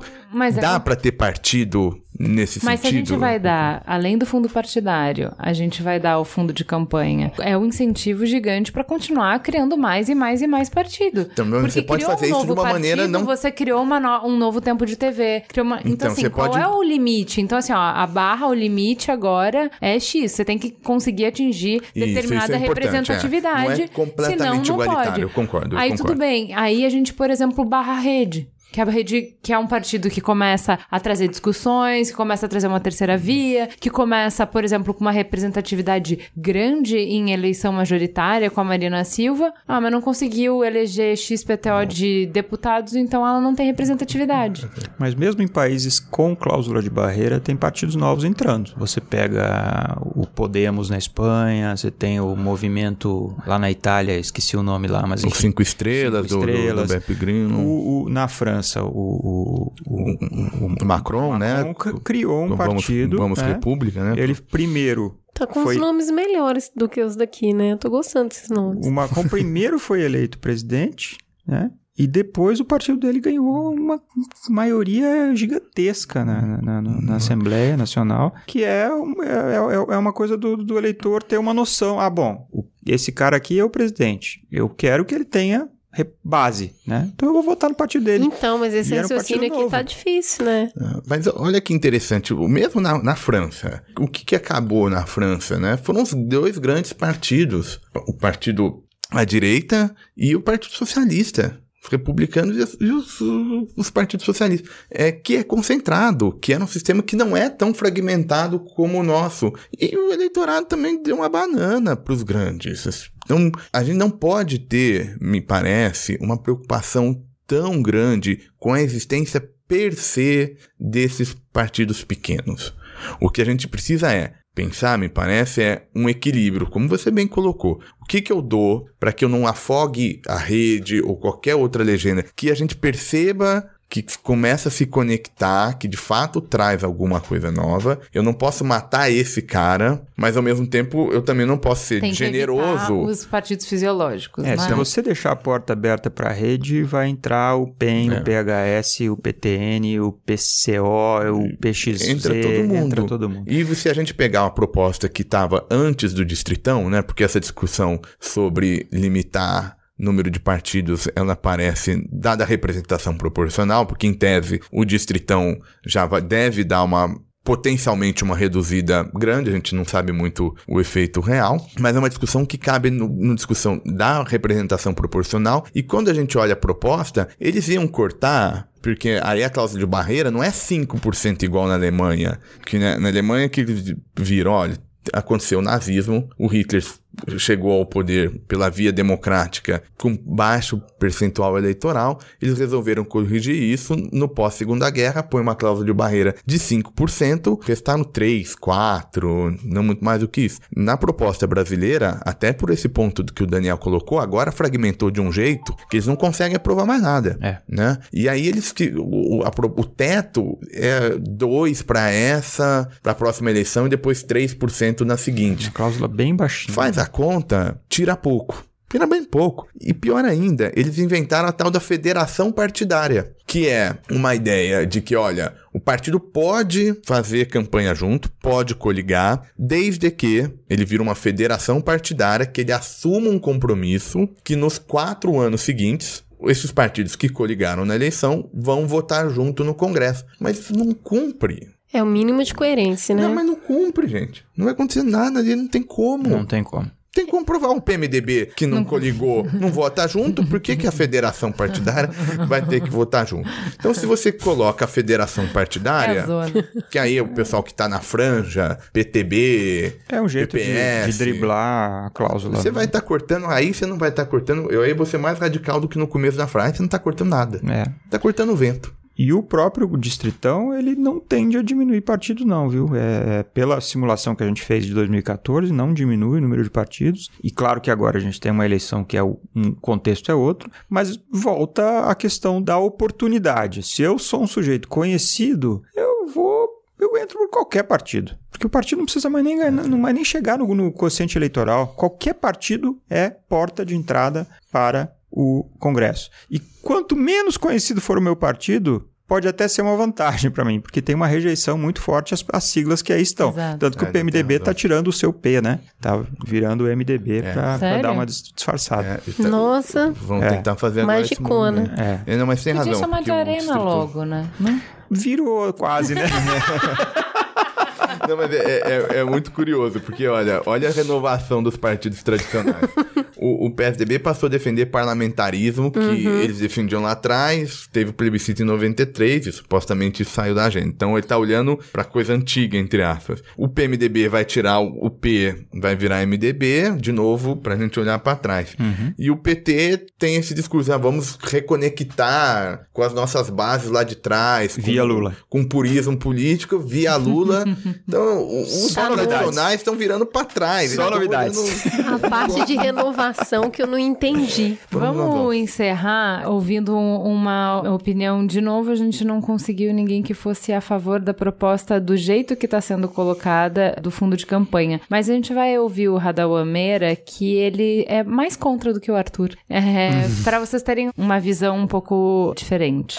No tocante ao fundo público para financiamento das eleições, a gente tem que ter em mente que ele é problemático por alguns motivos. Em primeiro lugar, ele escancara o poder econômico. Ou seja, ele reforça, em vez de tentar mitigar, a, a força do poder econômico no processo político. É, Chegou-se a propor, é, na proposta inicial, que 98% fossem distribuídos a partir é, da votação recebida para cada partido nas eleições para a Câmara dos Deputados de 2014. Ou seja, os partidos que tiveram mais votos receberiam mais fundos públicos e permitiriam assim a distribuição a partir do que a elite política daquele partido deseja. A consequência direta disso são duas. A primeira é que torna mais difícil, ainda mais difícil, a entrada de novos atores políticos no sistema brasileiro, já que já na linha de partida, os partidos já consolidados, a elite política já consolidada, já teria um fundo público extremamente significativo e extremamente desproporcional aos demais candidatos. Em segundo lugar,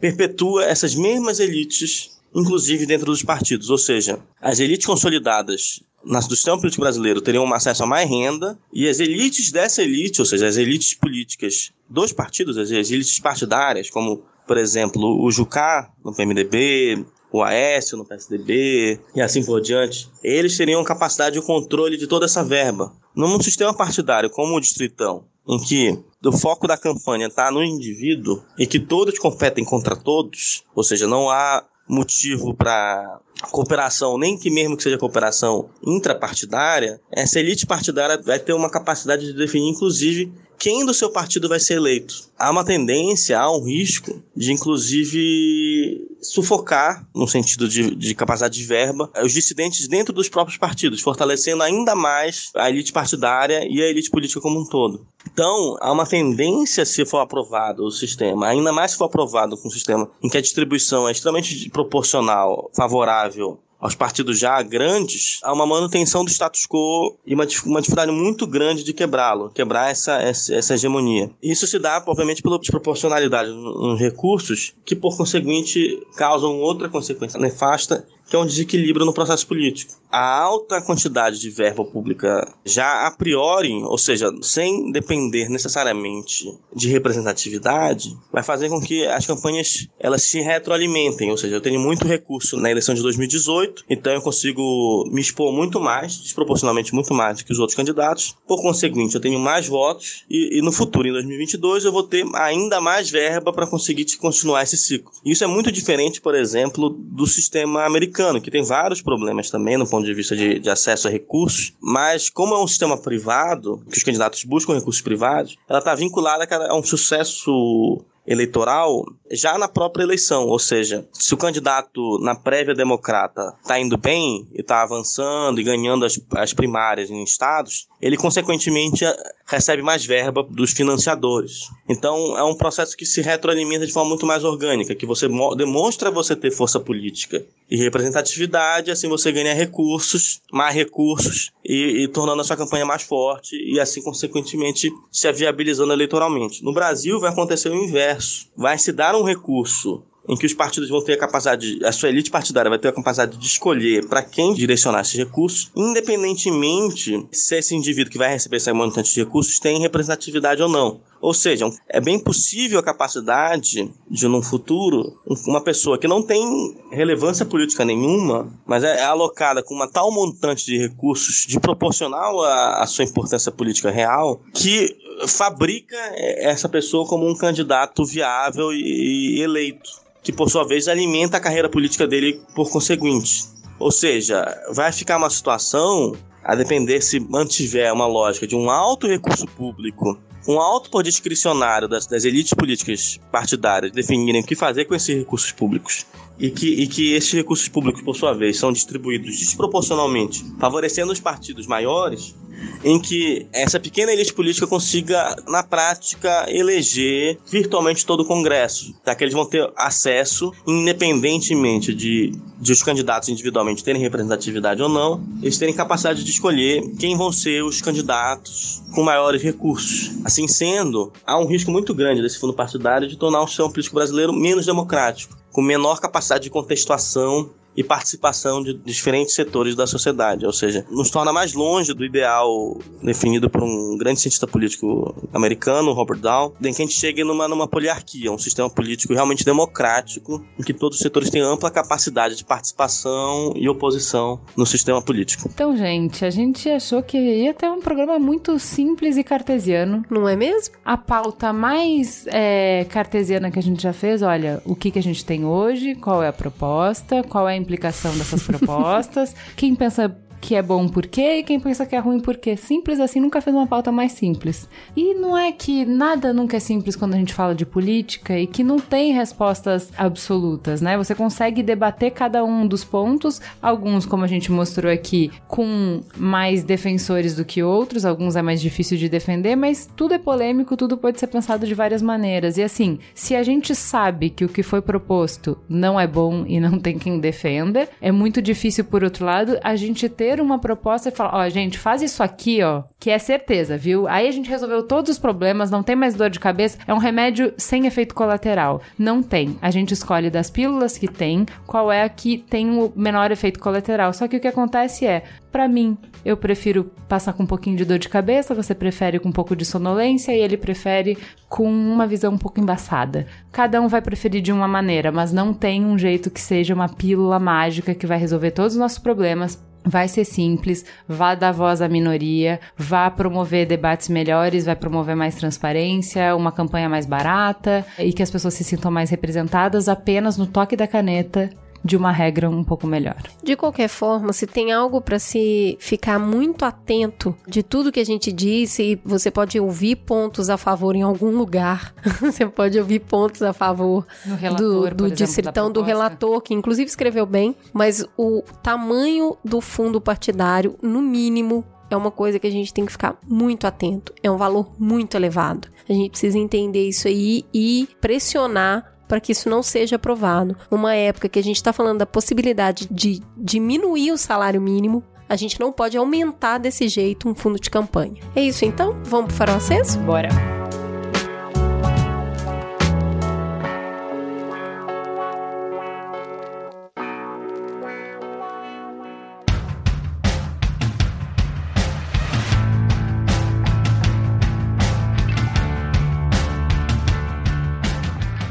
Então para o farol aceso? Vamos começar com o Daniel? Daniel, o que, você tem para indicar pra gente de bem legal? Bom, eu gosto muito de quadrinhos e eu gosto muito de jornalismo e eu acho muito bacana as iniciativas que juntam essas duas coisas. Tem um livro uh, chamado Pyongyang, vamos aproveitar que a Coreia do Norte está no, no, noticiário, né? O hum. risco de guerra nuclear desses dois malucos, o, o Trump e o, e o Kim Jong-un, ou Il eu sempre confundo.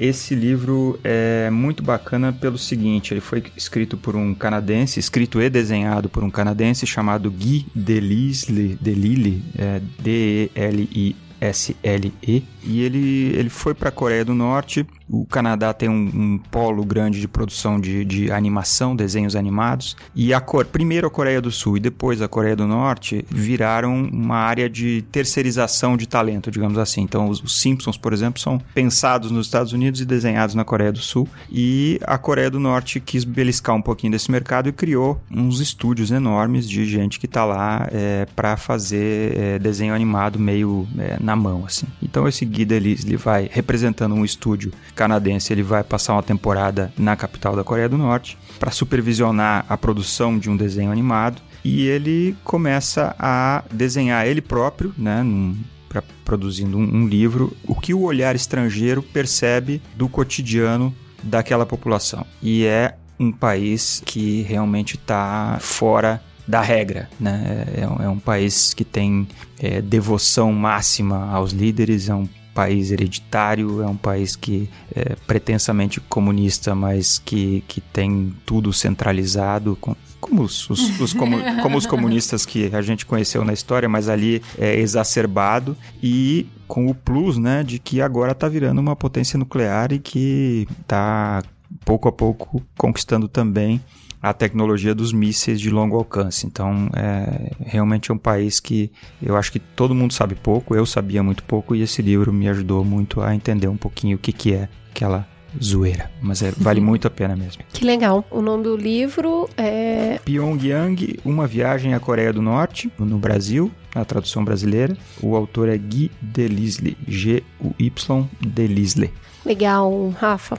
E aí? Eu vou, enfim, dado os limites das minhas argumentações, eu vou dar alguma coisa para as pessoas, sugerir algumas coisas para as pessoas realmente aprenderem sobre a questão da representação, que acho que no fundo mais o sistema eleitoral é uma tentativa de dar vida à questão da representação. Eu sugeri a leitura de dois artigos que são acadêmicos, mas com uma, uma linguagem bem tranquila, nada muito sofisticado, que eles conversam entre si. O primeiro é um artigo do Bernard Manin, Os Princípios do Governo Representativo, é, está já na web aí facilmente disponível, e ele tem uma ideia que é simples, mas que ao mesmo tempo ajuda a gente a pensar. Ele vai dizer basicamente de que a democracia representativa nasceu como um sistema em que cujas elites políticas tinham medo da vontade da democracia direta, da livre participação e da participação direta das massas, e isso, esse princípio, de alguma maneira, é o que está por trás da construção do que hoje a gente entende por democracia. Então, as democracias avançadas são, no fundo, materialização desse princípio. E o segundo trabalho que dialoga com esse, é mais contemporâneo, é mais que é um artigo da Nadia Urbinati, que é o que torna a representação democrática, que é justamente essa preocupação dela. Olha, não basta eleição, a gente tem uns limites naturais para o mecanismo eleitoral para dar representatividade, mas então o que, que a gente faz para fazer com que a representação se torne efetivamente democrática? E porque ela tem um paradoxo. Fala, olha, uma maneira de a gente ser representado, a gente pode ser representado por um um, governo, um autoritário esclarecido. Déspota que, esclarecido. Um déspota né? esclarecido que tome decisões que pensem no nosso bem-estar, mas que não necessariamente foi a gente que tomou e não tem um mecanismo eleitoral. Então acho que são trabalhos que fazem a gente é, pensar e ajudam na hora da gente avaliar a agenda real mesmo da política. E para não ficar tão chato, se vocês me permitirem, leem essas duas coisas meio pesadas, depois leem qualquer coisa do Calvin Haroldo, vai ser, vai ser, vão encerrar melhor a noite. Tá bom. Boa. E você, Cris? Então, eu li recentemente o livro A Elegância do Ouriço e eu recomendo fortemente porque ele é muito gostoso, é um livro saboroso. Ele se passa em Paris, numa rua específica de Paris, num prédio específico dessa rua, onde conta o cotidiano dos moradores, principalmente centrados numa menina, uma, uma jovenzinha de, se não me engano, 12 anos, que decide que vai tirar a própria vida e a síndica, né? Não, a zeladora deste prédio. E você vai passar a maior parte do tempo lendo os pensamentos delas e o que, que elas acham da sociedade com a qual elas convivem. Então, as duas se escondem atrás de uma apatia aparente, mas na verdade elas são profundas e elas são filósofas. Na verdade, é um livro sobre filosofia, disfarçado ali de, de uma vida cotidiana numa rua em Paris, num prédio. E o livro é muito gostoso. E no final chorei. no final ali eu não esperava muito bem aquele final ali. E aí rolou um, um tipo, AG, tá tudo bem? E eu, é, não, tá assim, é que eu não esperava. Bom, a elegância do ouriço. Fica aí para vocês lerem. Ju, e você? Para continuar em Paris, eu vou indicar o livro Toda a Luz que Não Podemos Ver. É um livro que ganhou o Pulitzer. E ele fala, conta a história, uma história da Segunda Guerra. E aí, depois de já ter lido várias coisas e depois de ter visto vários filmes, você pensa que não há um novo recorte para se fazer sobre a Segunda Guerra, certo? E é bem impressionante o jeito que ele conta. Então, ele conta a partir de duas histórias. Então, de uma menina também, 12 anos, vai, cega, que mora em Paris ela é filha do chaveiro do museu do Louvre. Então ele tem todas as chaves do museu, ele detém todos, ele guarda, vai todos os conhecimentos, toda a história do museu e os alemães estão chegando e eles vão ter que proteger o que der para proteger, enfim, vai contar a história dela. Em paralelo com isso, conta a história de um órfão que mora numa cidade carvoeira da Alemanha. Então ele perdeu o pai para as minas, ele mora é, junto com órfãos, ele cresce já sabendo qual é o único destino possível para ele, que é ser engolido pela mesma mina que engoliu o pai dele. Então você tem essas duas histórias, ele muito carente de família, muito carente de sonhos, muito carente de possibilidades, ela com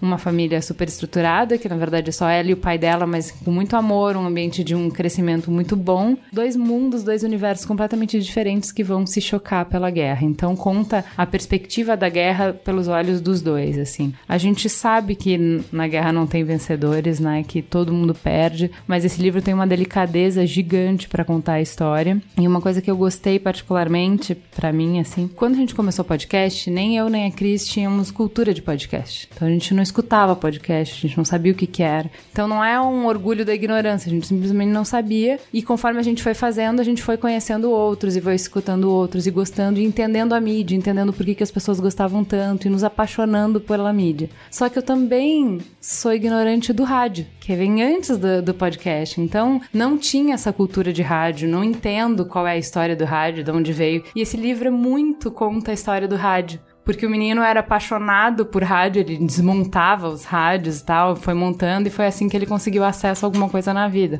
Então, durante todo o livro, do, um dos fios condutores da narrativa são a, o, os rádios, a onda de rádio. Então, o que, que o rádio significou para as pessoas? Como é que você conseguia? Eu não fazia ideia que com rádio você conseguia escutar outros continentes. Então, imagina o que, que era no mundo que não existia internet, que não existia nem televisão, você conseguir se conectar com pessoas que estão tão longes. E ler esse livro hoje, que a gente conhece intimamente o poder dessa mídia, de como você se conecta com uma pessoa pela voz dela, como isso te atinge de um jeito muito pessoal e muito íntimo. É muito interessante ler isso, porque ele vai se relacionar com as pessoas pelo rádio também. Então, uhum. assim, tem dentro dessa história, não é muito spoiler, nesse mundo super limitado que ele vive, que não tem expectativa nenhuma, ele consegue pelo rádio sintonizar um cara na França, um professor na França que dá aulas. E através disso ele ensina ciência. E aí ele se apaixona pelas possibilidades, pelas perguntas, pelo encontro com esse cara, que ele ama a voz dele, que ele ama o mundo incrível que esse cara desdobra para ele. Isso é tanto que a gente consegue proporcionar com tantas pessoas essa conexão que a gente tem. Assim, eu fiquei extremamente emocionada. O livro é lindo, recomendo muito. Chama Toda a Luz que Não Podemos Ver.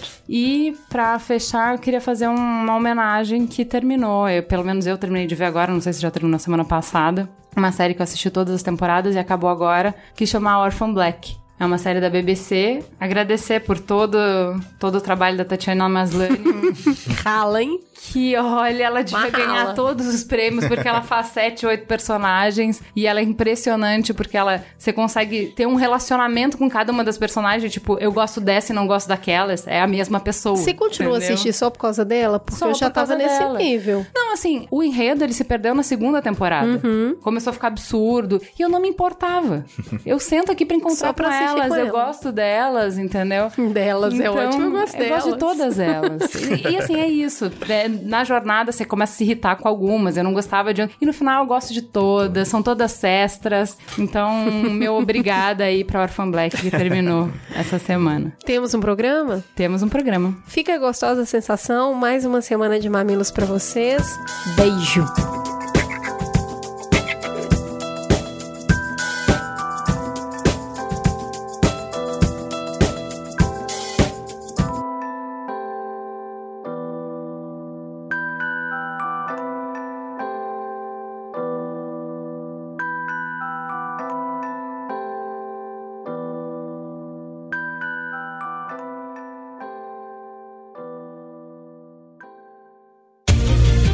Podcast foi editado por Caio Corraine.